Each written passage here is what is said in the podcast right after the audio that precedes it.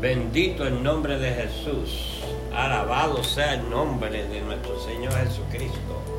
Maranata, Cristo está por venir para recoger su iglesia.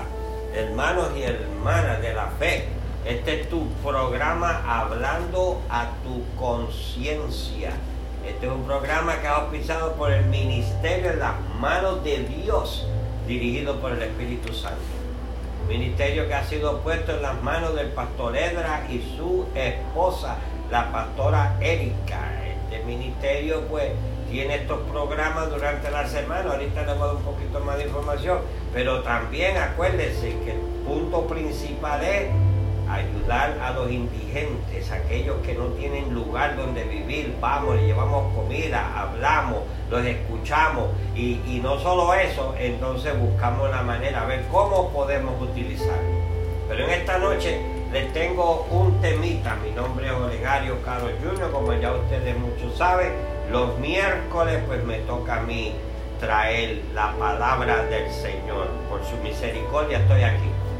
Aleluya. ¿Eh? Vamos a hablar sobre 1 Corintios capítulo 14 versículo 8 y siempre tengo la costumbre le pongo un título ahí para que tengan una idea y lo titulé el sonido de la trompeta aleluya gloria a Dios mi alma te bendice vamos 1 Corintios capítulo 14 versículo 8.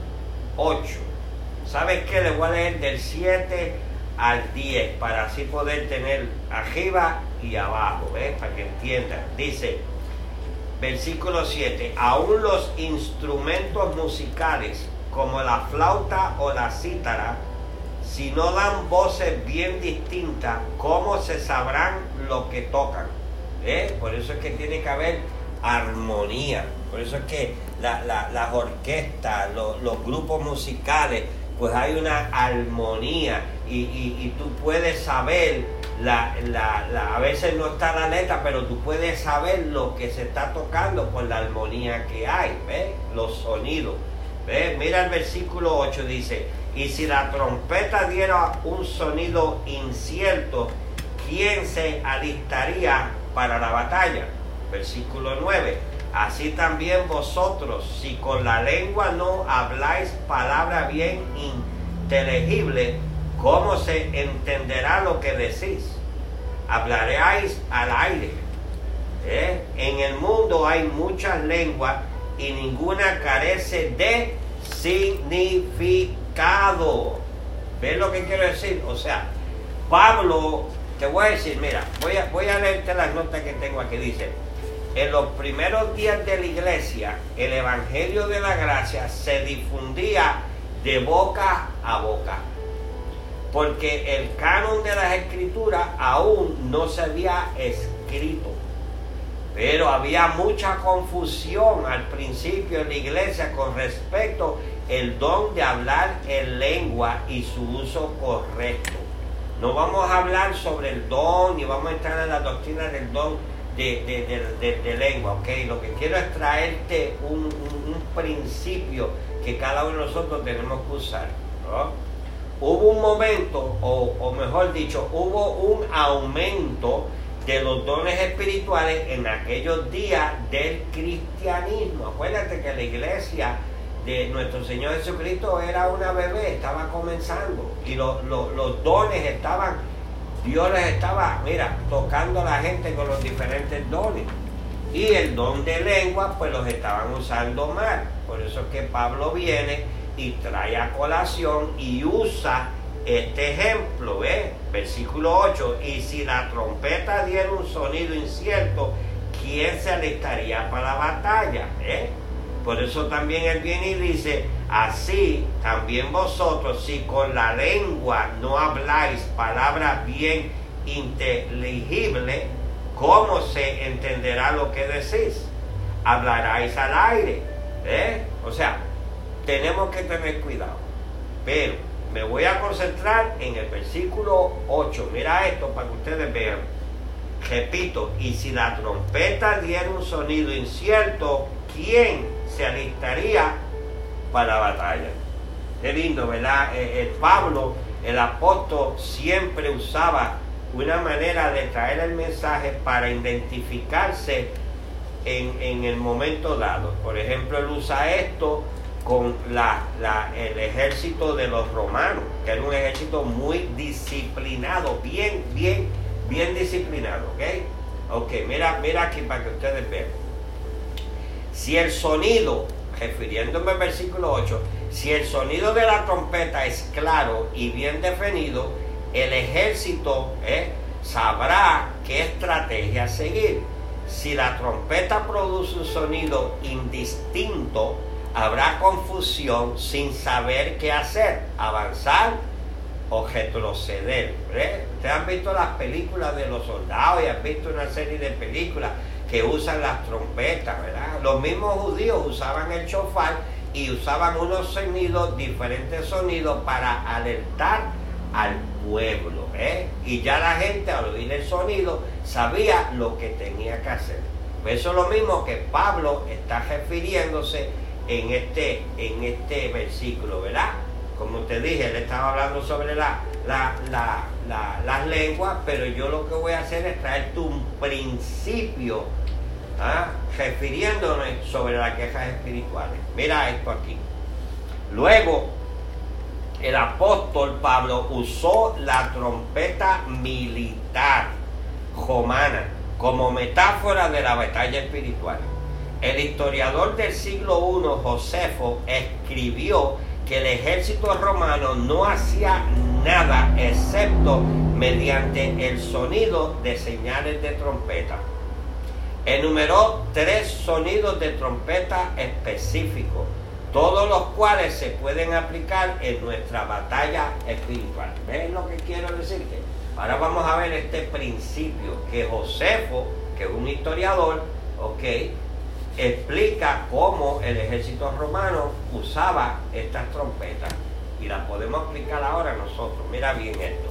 Dice, la primera trompeta que se tocaba fue una señal para prepararse para partir. ¿eh? El creyente de la Biblia debe estar listo para partir rápidamente, siempre listo para pelear la buena batalla de la fe. Por eso fue que Pablo le dijo a Timoteo que he peleado la buena batalla.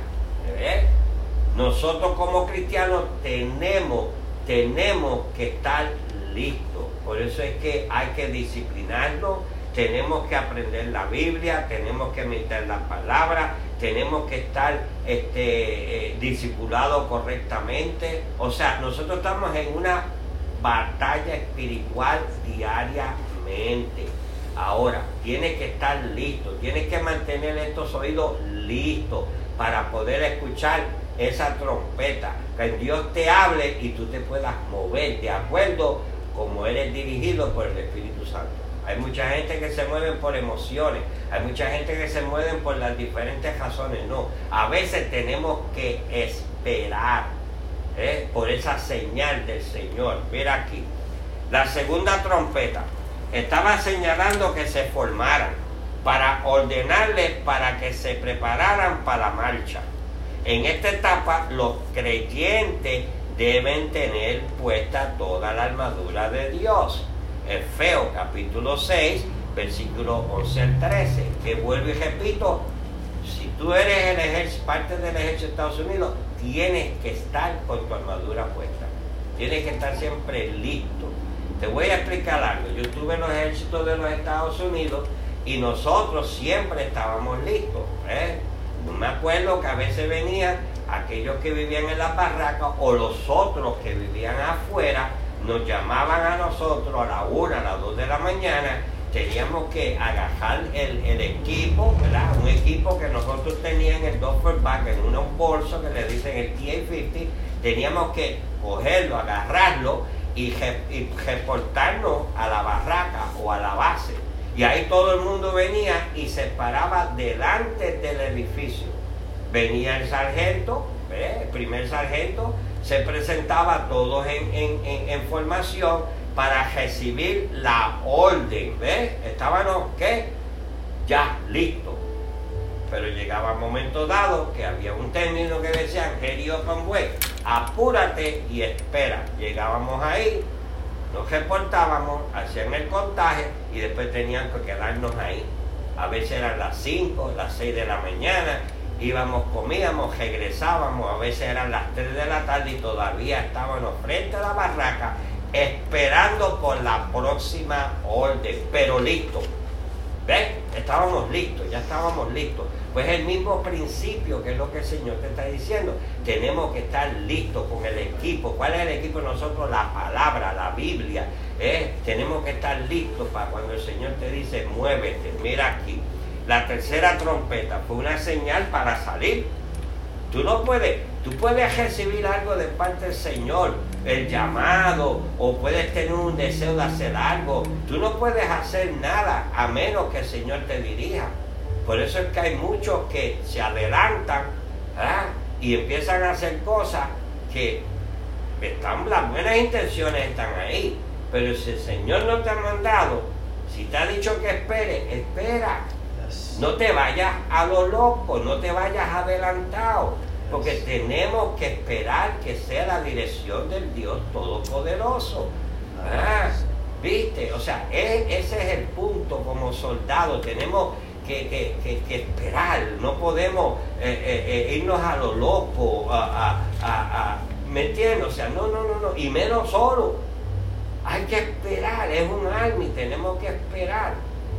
Mira aquí, para que veas la tercera, la tercera trompeta, como dije, fue una señal para salir. Ahora oigan esto, algunos eruditos han sugerido, ok, que es el equivalente es el, equivalente de la última trompeta a la que Pablo se refirió en Primera de Corintios capítulo 15 versículos 51-52 con respecto a la iglesia. Escuchen lo que como dice la Biblia.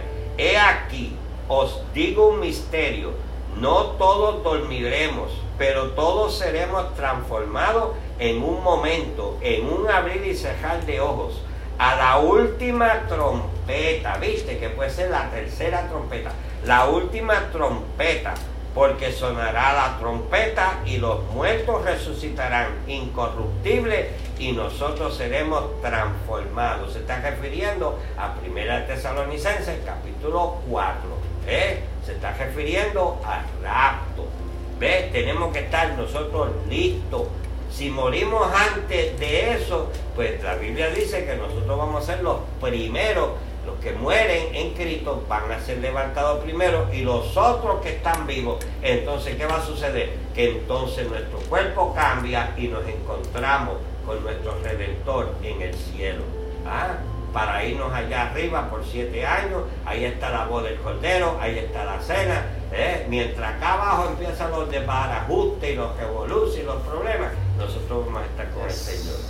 ¿Eh? Porque la Biblia nos dice bien claro en Apocalipsis que nosotros, la iglesia, vamos a regresar con Él, los que estamos vestidos de, lino fino, blanco, ¿ves? Esa es la iglesia, regresamos con Él. ¿Ah? Pero entonces tenemos que estar listos, ¿eh?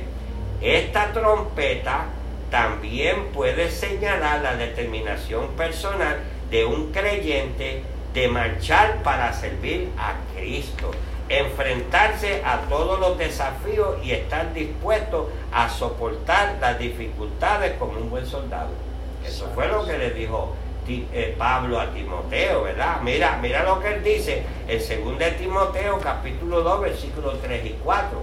Mira lo que dice, mira, por tanto, debe soportar las dificultades como buen soldado de Jesucristo.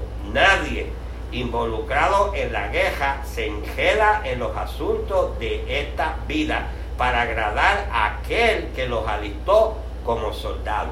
Esa escritura ahí, ya yo la estoy preparando para dar un, mensaje de igual manera. ¿Viste? Nosotros somos soldados. Nosotros no nos podemos estar eh, eh, eh, con las cosas de, del que el mundo ofrece. Tenemos que a veces cortar una serie de cosas. Y el soldado Déjame decirte, yo tuve siete años, ¿ves? el soldado, la vida del soldado es una vida de sacrificio. A veces el soldado tiene que dejar la familia para atrás porque tenía que obedecer las órdenes de su comandante. ¿Ve? Es el mismo principio que tenemos con Jesucristo. A veces tenemos que dejar la familia para atrás y obedecer a nuestro Señor Jesucristo. Es una vida de disciplina, es una vida que hay que sujetarse, es una vida de que hay uno, una jerarquía y tú te tienes que someterte a la jerarquía. Si tú estás establecido en un lugar, en una iglesia, si tú estás establecido en un ministerio, si tú estás establecido en un lugar que hay una jerarquía y tú estás debajo, tú tienes que escuchar a esa persona que Dios ha puesto a cargo tuya. ¿Eh? Tú no puedes hacer las cosas a lo loco.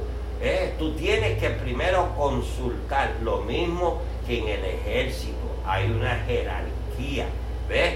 Mira aquí. Entonces Pablo le está diciendo a Timoteo que tenemos que soportar las dificultades como un buen soldado de Jesucristo. ¿eh?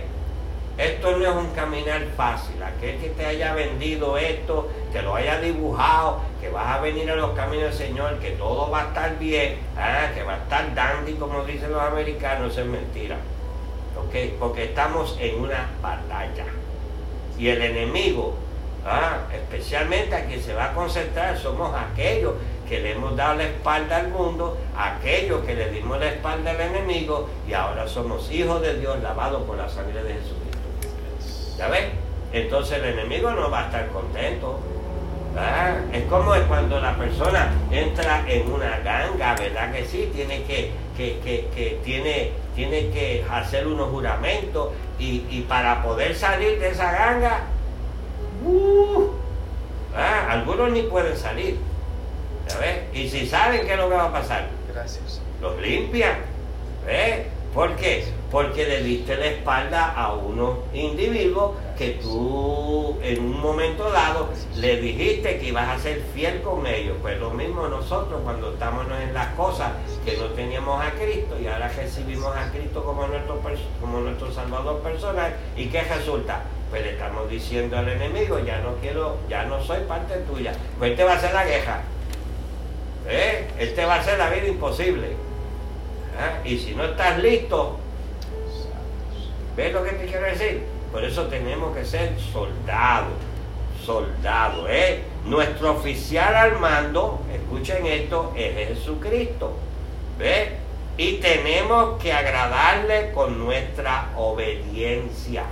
¿eh? El soldado está entrenado a obedecer. El soldado no está entrenado a cuestionar a su superior. ¿eh? Viste, como soldado. Sí, hay, hay, superiores malos y hay superiores buenos, ¿ok? Hay medios de que entonces tú puedes hacer lo que tienes que hacer, pero en el momento tienes que obedecer la orden, ¿ves? Especialmente en esto de guerra, pues está la vida y la muerte en el asunto. ¿Ya ves? Ahora, Josefo, ¿ves? Vuelve de nuevo, Josefo también señaló que antes de que el ejército marchara, los soldados levantaban la mano derecha, ¿eh? levantaban la mano derecha y en alto y gritaban con furia marcial. Decían, estamos listos, estamos listos. ¿Listos para qué? Para la batalla, ¿eh? que estaban listos. Ahora, la pregunta sería, ¿estás listo? ¿Mm? ¿O te vendieron un, un evangelio de esos ahí suavecitos? Con azuquita. Y cuando viene o estás recibiendo mensajitos de esos que no te preparan. Y cuando viene entonces el azote de parte del enemigo, no tienes cómo defenderte, no tienes cómo en la batalla, ¿ves? ¿Ves lo que te quiero decir? ¿Estás listo? Si no estás listo, este es el momento tuyo de pedir al Espíritu Santo que te ayude, que te prepare a través de la palabra, que te ponga personas al lado tuyo que te enseñen este concepto, que te prepare, que tengas un buen maestro, que te enseñe la palabra, que cuando alguien venga, ese maestro, esa persona que Dios te puso, venga y te diga, mira, esto hay que hacerlo así, esto hay que hacerlo de esta manera. No lo tomes como un regaño, no lo tomes como si fuera que yo te estoy de esto. No, no, yo estoy es que te estoy entrenando porque hay una guerra espiritual y quiero que tú tengas la oportunidad que puedas ¿ah? defenderte. Yo pasé tres años en un ministerio y déjame decirte, fue ¿ah? duro, casi a lo militar, me acordó lo militar. Pues eso es lo que el Señor quiere prepararte, porque estamos en medio de una batalla, porque tú eres un buen soldado, tú eres parte del soldado de Jesucristo. ¿Estás listo? ¿Estás dispuesto a sufrir las consecuencias? ¿Estás dispuesto a pagar el precio? Ah, ah, pero que si aquel tiene un ministerio, que si mira esto, que si lo sí, sí, pero tú sabes cómo comenzó esa persona. Tú sabes el precio que ha tenido que pagar esa persona. Tú no sabes. No, no porque quizás ahora Dios lo está usando de la forma que lo está usando, pero mira para atrás a ver el precio que pagó, el tiempo que tuvo en las manos de ser discipulado, ¿eh? Las veces que uno tenía que pasar por una serie de, situaciones, pero hoy estamos parados por la misericordia de Dios y por aquello que Dios ha puesto en la vida de cada uno de nosotros para prepararnos para seguir hacia adelante. Alabado sea el nombre de Jesucristo.